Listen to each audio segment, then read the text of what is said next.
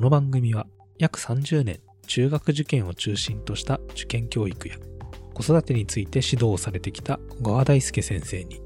中学生と小学生の子供を持つ私株式会社ピトパ富山が最新の受験情報や小川流の子育て術について聞くお子様を持つ親御様のための音声情報番組になります。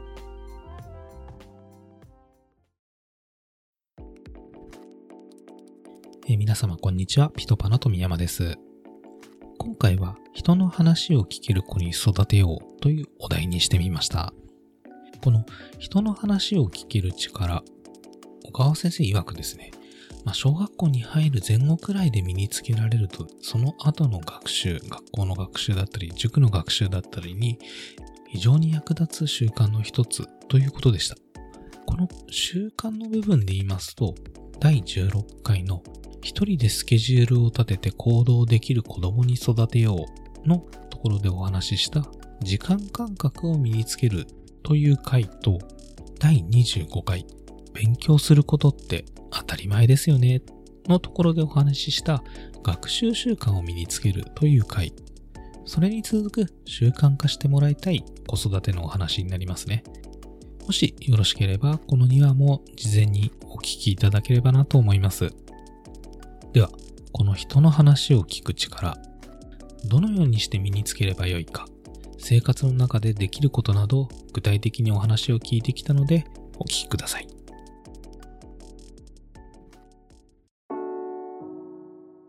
えーまず子供たちが学ぶっていう時、どういう学び方をしてるかを大きく分けると、見て学ぶっていうのは一つありますね。え。で、聞いて学ぶっていう大事な柱があって、そして実際自分でやってみて学ぶ。はい自分の体を動かしてと。大きく3つあるんですけど、特にこの教室での学びっていうのは、あー先生は黒板とか書きながら、まあ、見せながらですね、でも口頭での説明、解説をしていって、それを子どもたちは聞いて理解することによってええ学んでいくということが非常に大きいわけですよね。はいそうすると、えー学校学習とか塾学習において、聞く力が育っていない子っていうのは非常に不利になりやすい。というところで、この耳を育てるという観点は、親御さんたち持っておかれるといいと思うんですね。えで、えーどういうふうに育てていくかということですけど、まず子供自身に、えー意識的に聞くということをこう慣れさせてあげるというか分からせてあげる必要があるので、はいちっちゃい時から、えー時々ですね、いつもいつもじゃなくて、今からママの言うことをよく聞いてね、はい。合図を出して、何々何々ってお話をして、今何て言ったか教えて、聞き直してあげる。で、えーまた一緒にこう絵本とかを読みながらも読み聞かせというのも、やはり耳から聞こうとしているわけですから、え。で、絵本を一緒に見ながらこう聞かせていってあげて最初はいいんだけども、はい。途中から絵本を持ってであのお話だけ聞いといてね、ええ。で耳からだけお話を聞いてもらう。はい。というようなことを入れてもいいでしょうね。うんうんあとは徐々にですね最初は2秒3秒ぐらいの話を言うところから、はい。言葉2つ3つぐらいの文を言うところから徐々に文を長くしていってはい。話しかけてあげる、ちっちゃい時だったらねあそこにお店あるよね。この後あのお店に行ってジュース買おうね何ジュース飲みたいかなみたいに分けながらですね、はい。話をして会話するとしてそれが向こうにあるお店でこの後ジュース買おうと思うんだけどもあなた飲みたいジュースって何があるのって教えてみたいにしてこうつなげて喋る段階にだんだん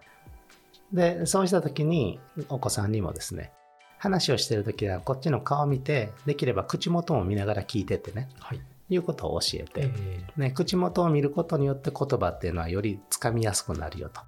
いうことを教えてあげたりするっていうのもちっちゃい時からやっていくといいでしょうね。で小学校とか上がっていって次はあトレーニングの方法として口述筆記。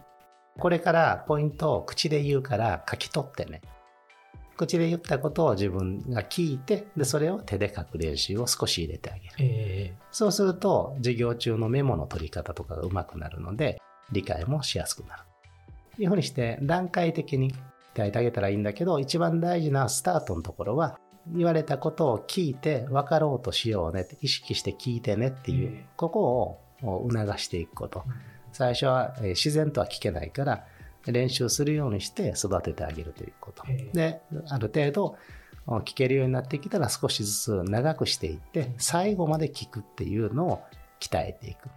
うん、それを段階的にしてあげればいいなと思いますね。なるほどですね。はいえーある程度その成長した段階でもいろいろやらせてみて、聞く力を伸ばすっていうところは、えー小学校に入ってもそういうやり方がいろいろあるっていう感あじですすりまね。ね。で、あと、年齢上がってくると、今度ですね、聞く姿勢にそもそも慣れないって問題が出てきて、自分のことを見てほしいとか、自分の話を聞いてほしいが先に立ちすぎて、人の話を聞く余裕がないっていうケースがあります。満たされてなかったですよね。そうした場合は、その聞きなさいと押さえつけるんじゃなくて、まずあなたの話したいことを、じゃあ話していいよと。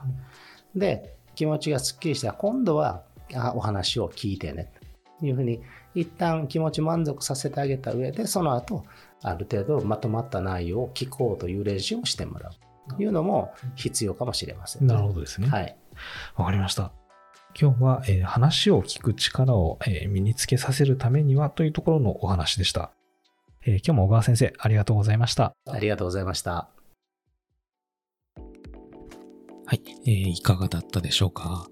今回の人の話が聞ける子供に育てるというところで、子供の学ぶ姿勢として3点おっしゃっていましたね。見て学ぶ、聞いて学ぶ、やってみて学ぶ。の3点なんですけれども、その中の聞いて学ぶ、今回で言うと人の話が聞けるという力は、特にその学校教育とか塾での教育といったまあ、教える人がいるというところの中では非常に大切な能力になるということでした。まあ、身につけるためには具体的には、えー大人の方からですね、例えばその幼少期であれば読み聞かせを始めたり、あるいはこれからする行動を言葉で声かけしてあげて、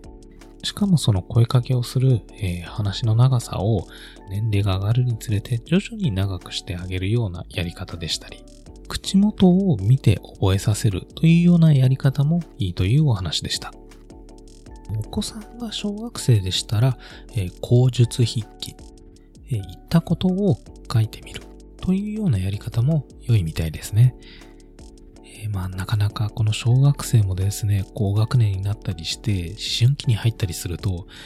親との会話も徐々に少なくなったりする子もいたりしますので、コミュニケーションが活発な時期に慣れさせることができればいいかもしれませんね。人の話を聞く。まあこれつまり聞いて、それを理解して、そして行動ができるということなんですけれども、これ本当大人社会でもですね、基本的なことなんですけれども、まあなかなかできない人も多かったりしますよね。まあ、ただですね、本当に大人社会でも大事な能力だと思いますので、ぜひ、えー育んでいただければなと思います。さて、えー子育て受験ラジオでは、リスナー様からのご意見ご要望、また、小川先生への子育てや中学受験についてのご質問などお待ちしております。番組詳細欄にあるリンクよりお気軽にご投稿ください。今回も最後まで聞いていただき、ありがとうございました。